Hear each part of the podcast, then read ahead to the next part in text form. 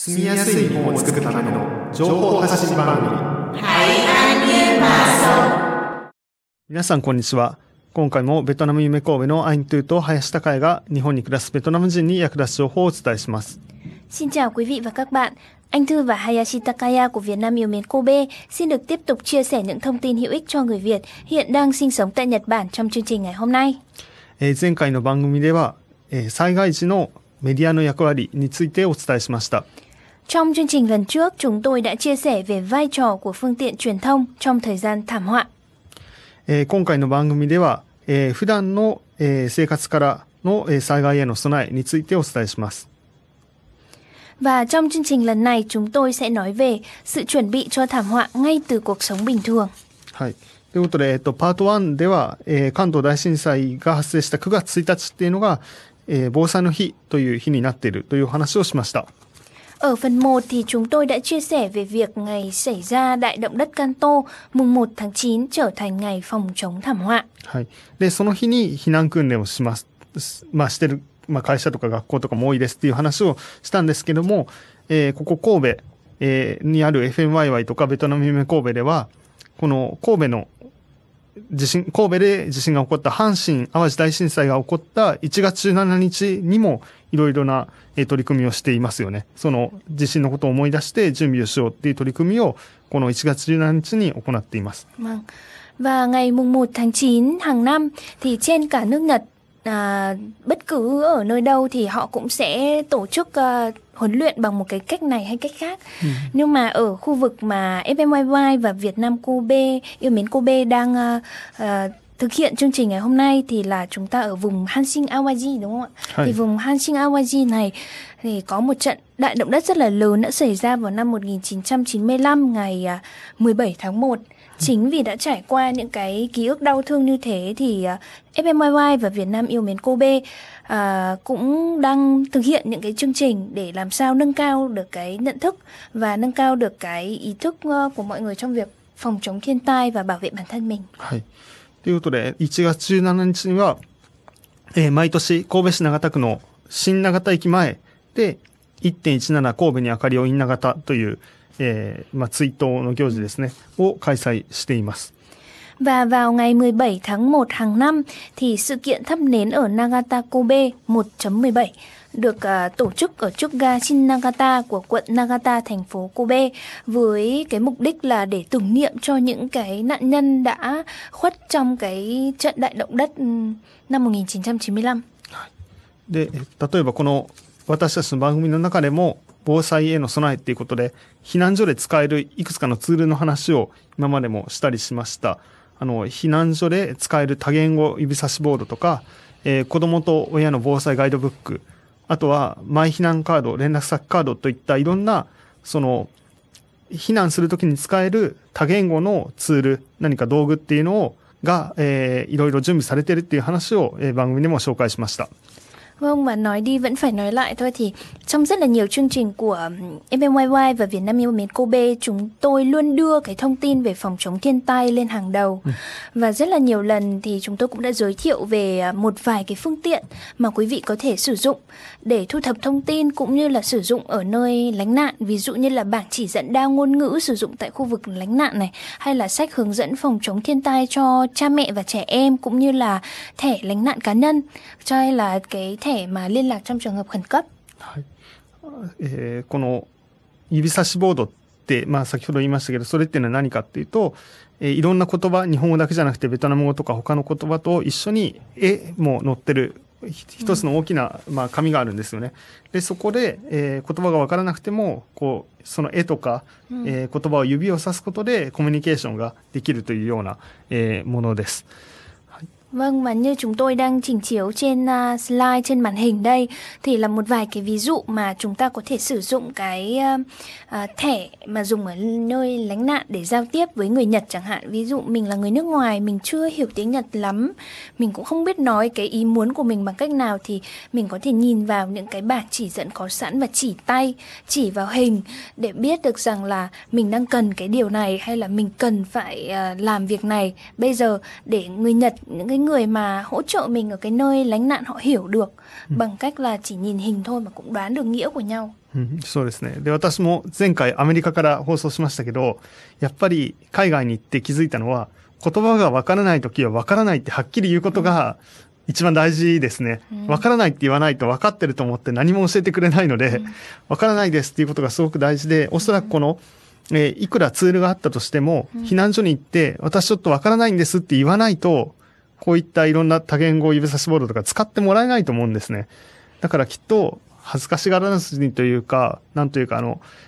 ちょっとわかりませんって言うことも大事だし、わから、わかりますかって聞くことも大事だし、お互いちゃんと通じてるか確かめ合って使える道具は使うっていうことがすごく大事になるんだろうなと、えー、思いました。Vâng, và điều quan trọng nhất đó là chúng ta không được giấu nói chung là ừ. người Việt Nam có không được giấu dốt Ừ. ở Việt Nam thì không được giấu dốt tức là mình không biết thì mình nói là không biết ừ. chứ không uh, kiểu như là cứ im ỉm im im lặng đi ừ. là ờ, để đối phương tự hiểu là ôi nó im lặng như thế là tức là nó đã hiểu rồi ừ. và mình không cần phải giải thích hay là không cần phải chỉ dạy gì nữa cái điều anh Hayashi lúc nãy muốn nói đó chính là nếu như mình không biết cái gì đó ở khu khu vực lánh nạn thì mình phải hỏi và mình phải nói là tôi không biết tôi không ừ. hiểu ừ. à, bạn có thể chỉ lại cho tôi hay không bằng nhiều cách giao tiếp mình có thể sử dụng bằng ngôn ngữ cơ thể ngôn ngữ tay chân chẳng hạn hoặc là có những cái phương tiện mà có sẵn như là bảng chỉ tay trên hình thì nó là một trong những cái điều mà chúng ta uh, cần phải nhận thức được để bảo vệ bản thân ở nơi lánh nạn. うん、そうですね。で、あと、えー、子供と親の、えー、防災ガイドブックっていう、まあ、本も、えー、ホームページ上、えっ、ー、と、この、えー、兵庫県国際交流協会のホームページからダウンロードできるものがあります。 で、その中に、マイ避難カードっていうものがあるんですね。だから、避難する前、普段から、えー、家族とかで、えー、避難するときにどこに行くのかとか、どういった道で行くのかとか、えー、あとは、あれですね、まあまあ、どういった時に逃げるのかとか、そういったことを確認しておくための、えー、カードがあるので、事前に家族で話し合って書いておくっていうことが大事になります。Vâng và slide tiếp theo chúng tôi muốn trình chiếu về cái cuốn sách hướng dẫn phòng chống thiên tai cho cha mẹ và trẻ em. Thì cuốn sách này quý vị có thể tải trực tiếp trên trang chủ của cái uh, tổ chức uh, hỗ trợ người nước ngoài của hiệp hội tỉnh Hyogo của tỉnh Hyogo đúng không ạ? Thì trong cái cuốn sách này thì ngoài cái giải thích hay là những cái um, kiến thức về một vài uh, thiên tai thảm họa thì có chia sẻ cho chúng ta cái cách mà để uh, bảo vệ bản thân hay là cái cách uh, thoát khi mà có thảm họa xảy đến ngoài ra thì có một cái thẻ gọi là thẻ lánh nạn bản thân thì bình thường thì chúng ta cứ viết trước đi cứ viết ừ. sẵn những cái thông tin cần thiết lên cái thẻ này và để một nơi dễ thấy ừ. để khi nào mà có thảm họa xảy ra thì chúng ta có thể sử dụng ngay và đó là một cách uh, rất là hữu hiệu để những người trong cùng một gia đình hay là chính bản thân mình có thể bảo vệ được tính mạng của mình đầu tiên. ということで、ここまで、えっ、と、まずは9月1日の話ですね。あと1月17日っていう話もしたんですけど、他にも3月11日にも、この FMYY ベトナム夢神戸でも、まあ、防災のことについて考えるということをしています。っていうのも2011年ですね、東日本大震災が起こった日ということもあって、えー、これまでも、えー、今年も2023年もベトナム夢神戸では、えー、その日に、えー、3月11日に子ども防災教室というものをしました。Vâng và ở Nhật thì còn có một trận đại động đất rất là lớn mà khiến cho cả thế giới ừ. đều phải uh, nhớ tới và cảm thấy rất là kinh hoàng. Đó là năm 2011 đúng không ạ? 2011 11, ừ. tháng 3 ngày 11 Ừ. thì có cái trận động đất ở phía đông Nhật Bản ở ừ. tỉnh Fukushima rồi ừ. là Miyagi đúng Miyagi. không ạ? Ừ. Thì uh, chính vào cái um, uh, ngày đó thì đã rất là nhiều người phải thiệt mạng trong cái thảm họa rất là lớn. Và để nhắc nhở những cái thế hệ sau này những cái thế hệ trẻ em những cái em nhỏ hiện đang sinh sống ở Nhật Bản hiện nay đặc biệt là cả trẻ em người nước ngoài nữa có gốc người nước ngoài nữa thì Việt Nam yêu mến Kobe năm nay cũng đã tổ chức cái lớp học phòng chống thiên tai dành cho trẻ em và mời những cái chuyên gia có kinh nghiệm để ừ. họ đến giải thích và chỉ dẫn cho các em cái cách phòng chống khi mà à, thiên tai thảm họa xảy ra. Ừ. そうですね。 なので、えっ、と、YouTube の写真に写しているのは、えー、避難するときに持っていくリュックサックの中に何を入れとくとがいいのかっていう話を、えー、しました。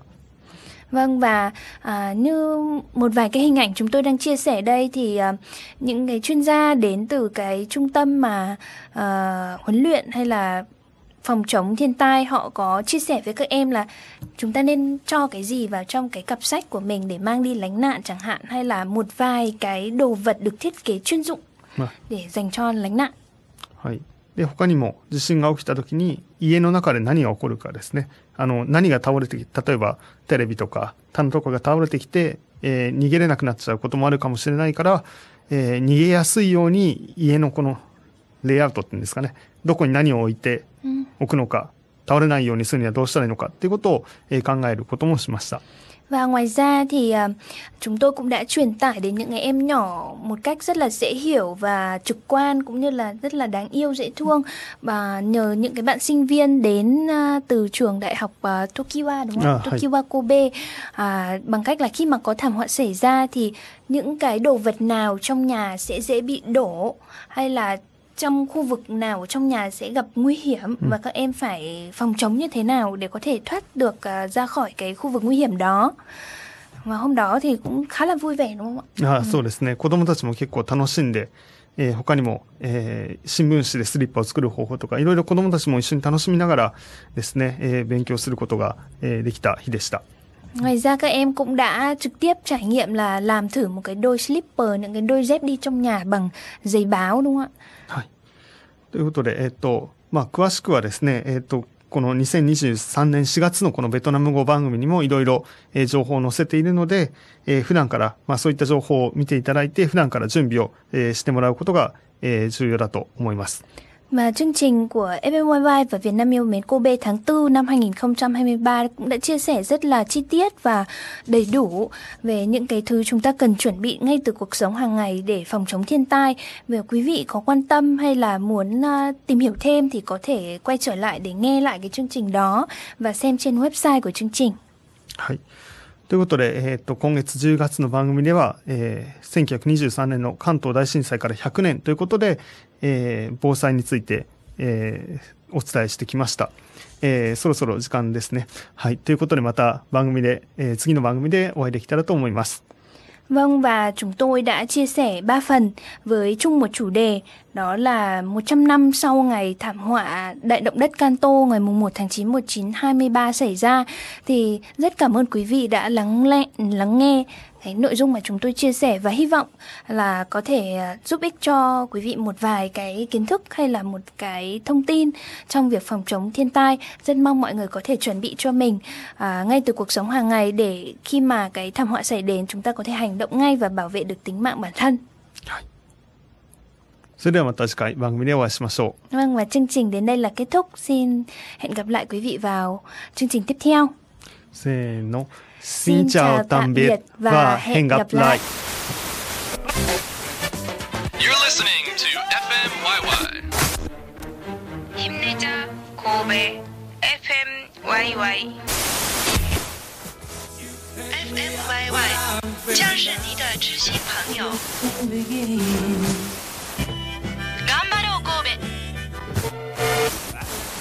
Come to...